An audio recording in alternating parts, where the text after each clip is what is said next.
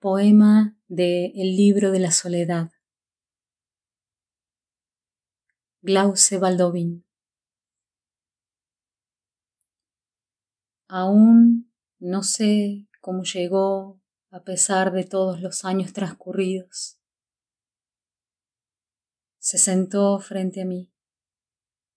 Yo tejía una bufanda con agujas de metal blanco o de un gris casi blando, y me pidió que siguiera tejiendo. Quería ver cómo movía las manos. Nunca le pregunté por temor quizás a la respuesta, o porque estando con ella era tanto lo que teníamos que hablar, tan sugestivo el silencio, que ese detalle el por qué, el cómo, perdí importancia.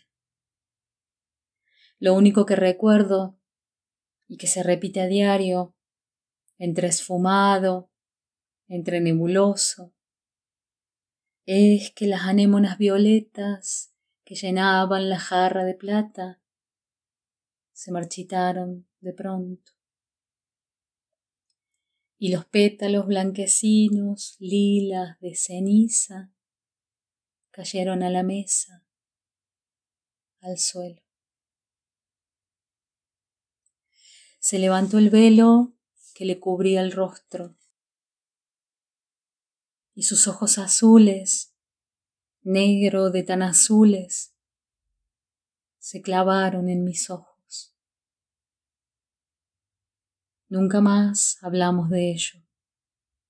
Pero cuando me dijo, después de haber recorrido toda la casa, de haberse detenido en los rincones, en las colchas, en los espejos, yo soy tu soledad. Nos abrazamos, entre llorando y riendo, nos acariciamos la cabeza, y fue el momento más tierno del que tengo memoria.